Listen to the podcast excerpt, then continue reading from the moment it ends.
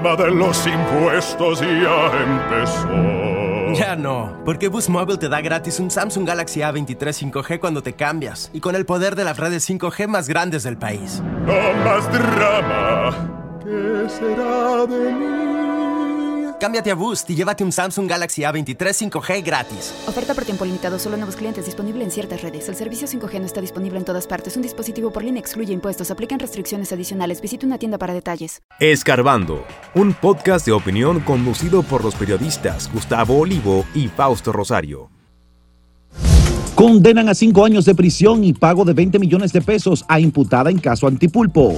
Piden 12 años de prisión para ex administrador de la lotería y 10, 8 y 5 años para el resto de acusados en Operación 13. Crisis Haití, barcos canadienses frente a las costas haitianas, mientras Estados Unidos efectúa ejercicios con militares canadienses, dominicanos, jamaiquinos y puertorriqueños.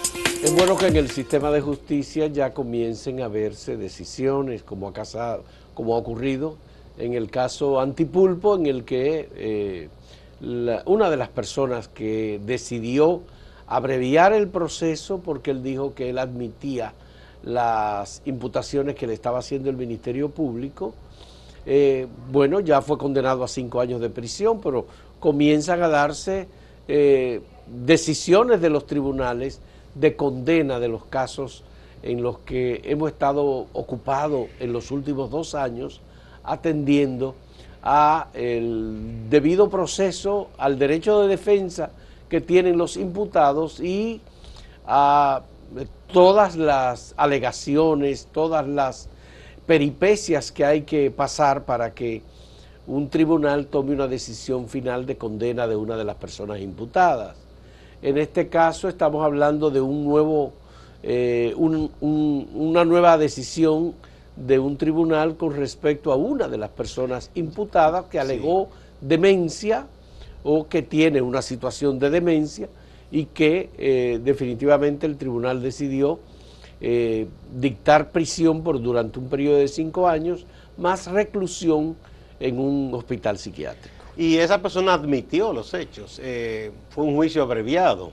De igual manera ya ocurrió con el caso Medusa, entre otros casos, que se han producido ya juicios abreviados con los que han llegado a acuerdo con el Ministerio Público. El caso de Pagán. Exacto. Y los tribunales Pagán, eh, han acogido esos acuerdos entre acusados y Ministerio Público y ya hay condenas. Eh, pero el otro caso que se menciona también, que es un caso que ocurrió comenzando este gobierno y que eh, de inmediato hubo acción, fue la llamada Operación 13 en la Lotería Nacional y ahí ya están pidiendo eh, las condenas el, Ministerio Público para esas personas.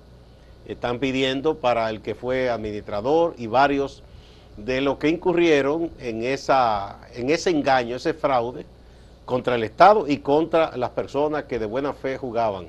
Bueno, aquí obviamente lo que hemos visto y, lo que ha ocurrido es que los que hacen observación y seguimiento de los procesos judiciales han visto que el Ministerio Público ha sido diligente, que el Ministerio Público ha presentado acusaciones, ha reunido pruebas y ha entregado expedientes lo suficientemente sólidos eh, para que los tribunales eh, tomen decisión.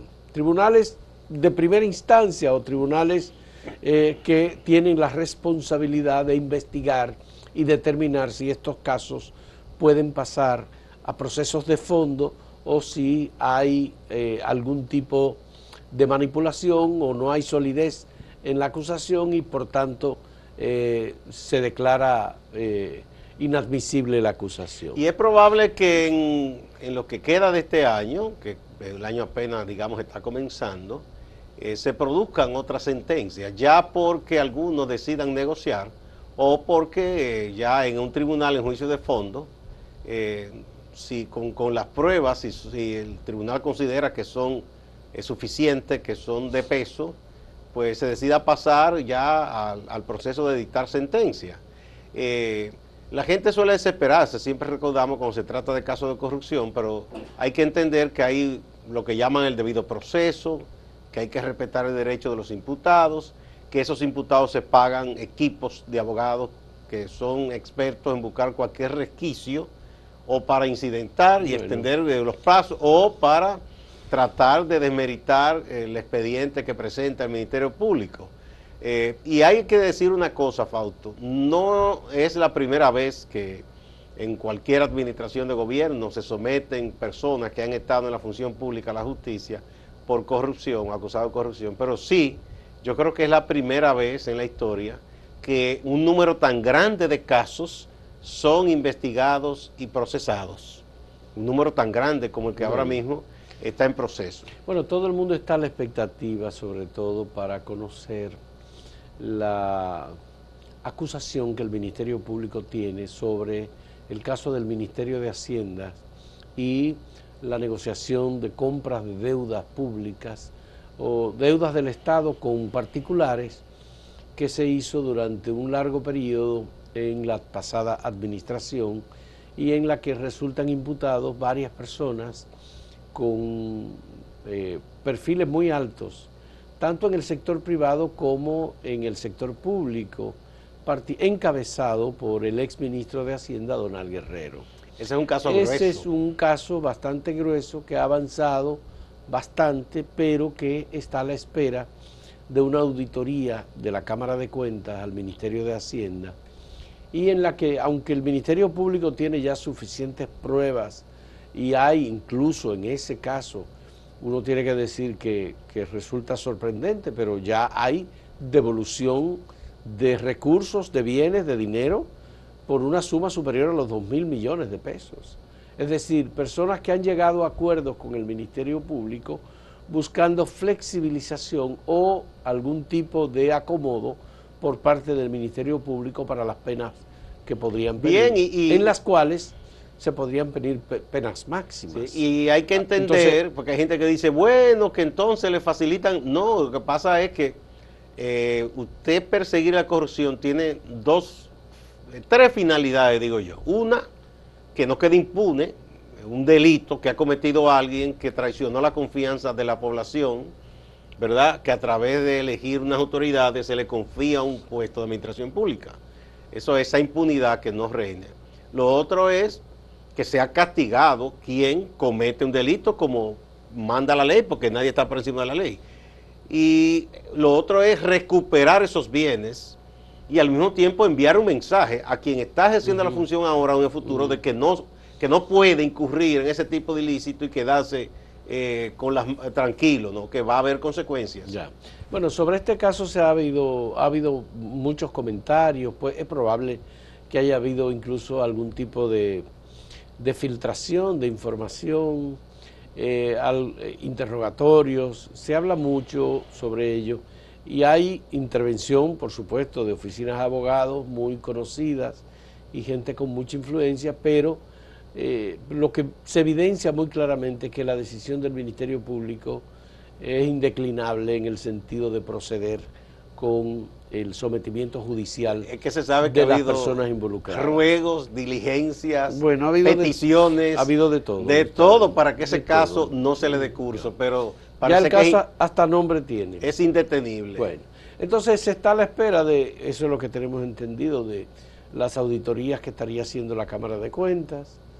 Uno espera que la Cámara de Cuentas sea diligente con esto y que, porque entrar con acusaciones como estas, por ejemplo, tan poderosas, que tienen implicaciones tan fuertes en el ámbito político, porque las tiene, eh, particularmente el Partido de la Liberación Dominicana estaría muy fuertemente involucrado porque algunos de los alegatos de defensa que utilizan personas que han sido ya interrogadas y que están como parte de este proceso es que el dinero era para entregarlo al Partido de la Liberación Dominicana, para la campaña electoral. Una parte. Para, bueno, pero de todos modos son de las cosas que se dicen que estarían eh, justificando determinadas actuaciones. Entonces, aquí ha habido, eh, eh, para evadir la responsabilidad que corresponde a cada quien en el caso de la comisión de hechos punibles, tanto en el Código Penal como por la propia Constitución de la República, bueno, pues en ese caso lo que hay que entender es que la Cámara de Cuentas debe hacer el esfuerzo para ser lo más diligente posible y que no pase como ocurrió con el caso de las auditorías a las obras construidas por Odebrecht, que fueron eh, entregadas muy tarde, muy tarde, y con información insuficiente, por lo que al final terminamos teniendo un expediente y con arreglos sin sanción prácticamente. Auditoría con unos arreglos extraños para que no pasara. Hay que entender esto de la corrupción, cómo es que opera, porque a veces la gente piensa que uno es necio con ese tema o que es un capricho de alguien. Eh, lo primero que hay que entender es una cosa, el Estado no tiene un centavo. Cuando la gente dice dinero del Estado, dinero público, ese Estado es de los contribuyentes que pagan impuestos. Eso es lo primero o sea, se le roba a la gente. Lo otro es quien es favorecido o con un contrato que no, que se salta las reglas o para un contrato para vender a sobreprecio y recibir ese dinero público, ese dinero de la gente a cambio de un servicio, de una obra a sobreprecio, se beneficia mucho. Y de una parte entonces le da o al partido que tenga el gobierno que le facilita eso, o al candidato político que le va a garantizar cierta impunidad. Y hay una parte de eso que se usa, además de campaña, ¿para qué? Para embobar a la gente, lamentablemente menos afortunada, más pobre, que le dan cositas, una cajita, porque el sistema eh, tiene su mecanismo, ¿verdad? Boroneo, como dicen, cositas, migajas al de abajo, el contrato jugoso, el que tiene el vínculo, el tráfico de influencia, eh, eso es así. Entonces el partido recibe también para sus arcas mucho dinero y el político también. Bueno, así vamos todo esto. Vamos a pasar a la pregunta que tenemos para ustedes en el día de hoy. ¿Habrá justicia en los recientes casos de homicidios cometidos por agentes de la Policía Nacional? Sí, no o quizás. Son las opciones. Volvemos en un momento.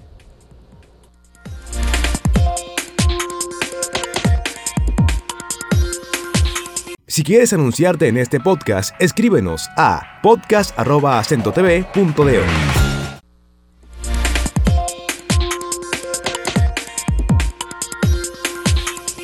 En un acto celebrado ayer en el Palacio Nacional anoche, el Ministerio de Defensa, acompañado por el Poder Ejecutivo, el Poder Legislativo, allí estaban los presidentes del Senado, la Cámara de Diputados, el presidente del Tribunal Superior Electoral, el presidente del Tribunal Constitucional, eh, representantes diplomáticos, etcétera, presentaron ayer el libro blanco de la defensa de República Dominicana. Un libro que, digamos, ha sido un consejo de la Organización de Estados Americanos y de organismos internacionales de cooperación en materia de defensa en América Latina el primer país que estableció un libro blanco de defensa fue Chile, luego le sigue Argentina.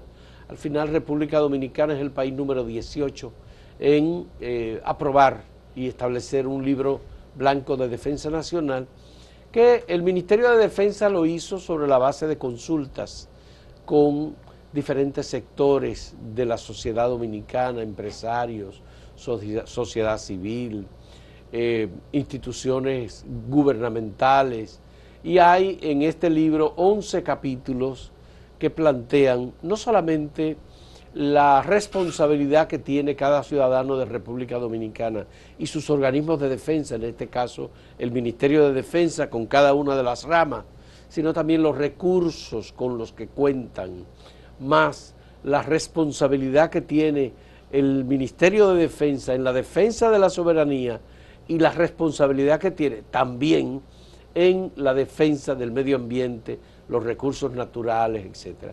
Hay una serie de elementos novedosos, atractivos, importantes que se presentaron ayer por parte del ministro de Defensa, Carlos Luciano Díaz Morfa, y un equipo que trabajó en, en la elaboración de este libro.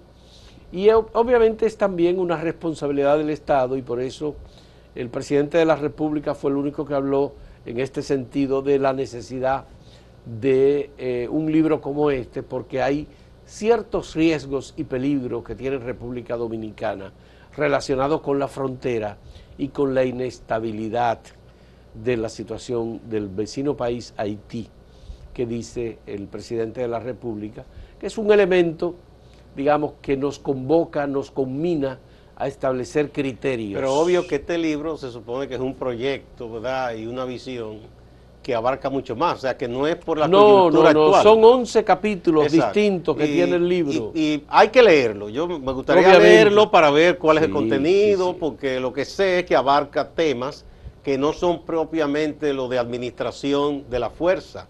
Es decir, hay temas de medio ambiente y una serie de cosas, que todo es, eso es parte de defender la integridad del país, los recursos, el agua, por ejemplo, todo eso. Así que hay que leer este libro, es bueno leerlo. Se va a distribuir, supongo. Sí, sí, esto... Para uno saber de qué se trata, Lo van a divulgar, ya se hicieron todas las consultas, Sí. pero una de las cosas que se dijo allí muy claramente es que este libro es un libro vivo y en transformación permanente. Sí, se supone que todo Es eso decir, va a evolucionar todo y, va a y ir- se irá poniendo al día. Exactamente, va evolucionando, es un libro que habrá que seguir revisando continuamente. Hay un seguimiento incluso del Consejo Interamericano de Defensa. La OEA tiene resoluciones sobre este tipo de publicaciones, con seguimiento también. Y hay una Universidad Nacional de la Defensa en donde han ido muchos militares dominicanos y civiles también, incluyendo periodistas que eh, hemos estado en la Universidad Nacional Esa de la, la de Defensa Washington. en Washington, que acompañó también al Estado Dominicano en la preparación de este libro. Yo supongo que eso ha cambiado, porque antes era para meterle un veneno a la gente ahí. No, no, no, eso ha cambiado mucho. Sí. Y hay, no, lo que se plantea es el tema de estrategia, incluso de que eh, los ministerios de defensa no siempre tienen que estar dirigidos por militares, son civiles, a veces mujeres, personas que tienen un criterio Una visión más- más integral de la- más de la defensa integral de la defensa, no- más que no todo es- el conocimiento No todo es fuerza. ¿no? sobre el tema de la Eh, fuerza militar. Por otro lado, hay, se están dando unos movimientos que hay que prestarle atención. Eh, Canadá, de las cosas que dice a veces que va a hacer, igual que Estados Unidos, ha enviado unos buques eh, y lo tiene apostado por ahí cerca de, en, en las costas haitianas, cerca del territorio. Dicen que es para ayudar, ¿verdad?, con todo esto de alguna logística, para que el precario gobierno haiti- haitiano pueda enfrentar las pandillas, ¿verdad? También eh, unos aviones le prestó para unos vuelos. Pero al mismo tiempo, Estados Unidos está haciendo en esta semana unos ejercicios militares en los cuales participan soldados de República Dominicana, de Jamaica, de Puerto Rico, entre otros países. Eh, tendrá una cosa que ver, y en soldados canadienses también, que ver con la otra. Uno no lo sabe porque no se ha informado en detalle cuál es la finalidad que se busca. Se dice que eso es parte de ejercicios normales. Siempre se dice así. Es cuando a, a veces en, la- en el Ministerio de Defensa y la policía hacen cambios por algún malestar. Dicen que son, son cambios dentro de lo, Mira, lo rutinario. mira, Yo no sé qué tan rutinario sea eso. Mira, Gustavo. Y ojalá que no sean los preparativos para algún tipo de incursión militar en Haití. Mira, el Estados Unidos tiene la preocupación, más que Canadá, de la llegada de miles y miles de ciudadanos haitianos en frágiles y pequeñas embarcaciones a las costas de Miami, que es muy cerca. También ahí, se van por la zona. frontera. de- Bueno, pues, y Estados Unidos está interesado en impedir que estos migrantes lleguen en las condiciones en que han llegado. Recuérdate que en los años 90 se dieron lo que se llamaban los box people, los botes del pueblo, que eran los botes en donde miles de haitianos llegaban a las costas eh, de la Florida. Eh, obviamente ya han comenzado a llegar a Estados Unidos y eso es una gran preocupación para Estados Unidos. Estados Unidos no quiere a migrantes haitianos y de ningún otro país, pero sobre No todo quiere haitianos, migrantes pobres, punto. Porque son pobres y que Pobre, tienen que unas si condiciones llegan europeos le dan, la, le dan la nacionalidad casi directa. Bueno, no, porque no necesitan visa para entrar No, no, pero que si Los quieren, no si quieren al poco tiempo los hacen norteamericanos, ni, ni- ningún problema. Bueno, pues eso yo creo que es uno de los elementos que podría eh, tener a embarcaciones norteamericanas en las costas haitianas. No se ha dicho nada de que hayan apresado o hayan detenido a ninguna de las embarcaciones, pero los Box People, si saldrían de Haití, obviamente van a pensarlo antes de salir si hay embarcaciones norteamericanas merodeando las costas de Haití.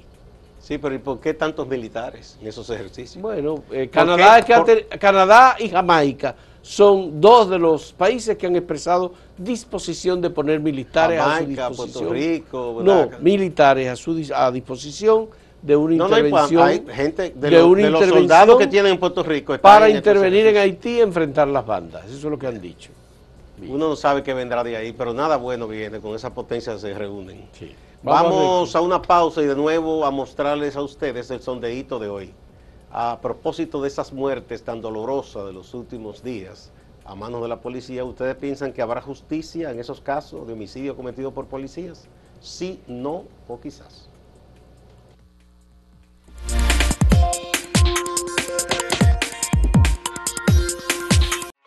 Síguenos en redes sociales, arroba acento diario y arroba acento TV.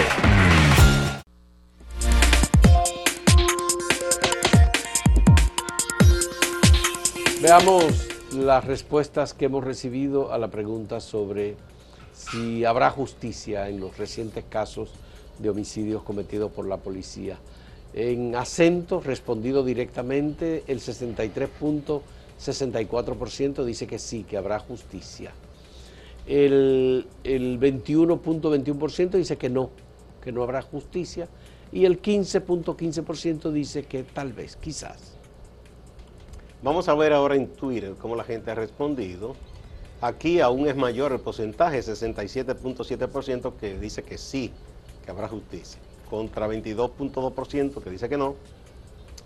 Y el 10.2% piensa que quizás haya justicia en estos casos. En YouTube el 55% dice que sí, el 32% dice que no y el 13% entiende que quizás haya justicia. Vamos a ver algunos comentarios. José García dice, cuando los casos cogen mucha prensa, se hace justicia.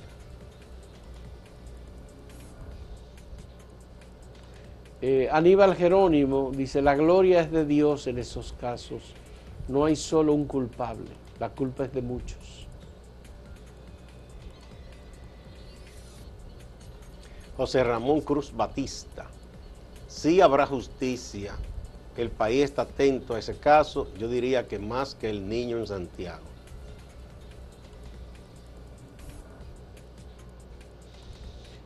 Bueno, muchísimas gracias señores por la compañía y por sus puntos de vista. Vamos a pasar con Máximo Laureano, nuestro compañero en Santiago. Adelante, Máximo. Gracias compañeros, saludos. El Ministerio Público y la Policía Nacional en Santiago no han ofrecido detalles precisos sobre la muerte del abogado Freddy Zarzuela. Fue hallado en la comunidad La Delgada, Distrito Municipal San Francisco de Jacagua, que pertenece a Santiago. Su cuerpo fue hallado con signo de violencia y un impacto de bala en la cabeza. Los abogados asociados en el Colegio de Abogados y en la Asociación de Abogados exigen a las autoridades que se aclaren este y otros casos de abogados asesinados. Nosotros queremos que las autoridades competentes, llámese la Policía Nacional, el Ministerio Público, pongan carta en el asunto, porque nosotros no vamos a permitir un abogado más caído de esta manera. Santiago se ha convertido en tierra de nadie. La policía, en lugar de hacer su trabajo, se dedica a recoger bocinitas y a pelear en las calles como si fueran tigres.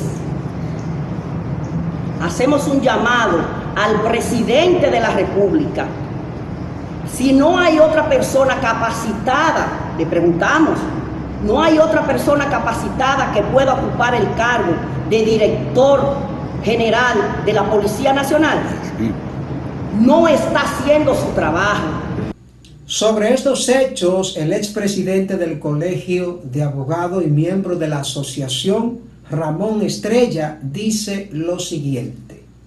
Las autoridades policiales y el Ministerio Público deben poner todo el empeño en que se esclarezcan los casos de abogados asesinados, no importa quiénes sean sus autores materiales e intelectuales.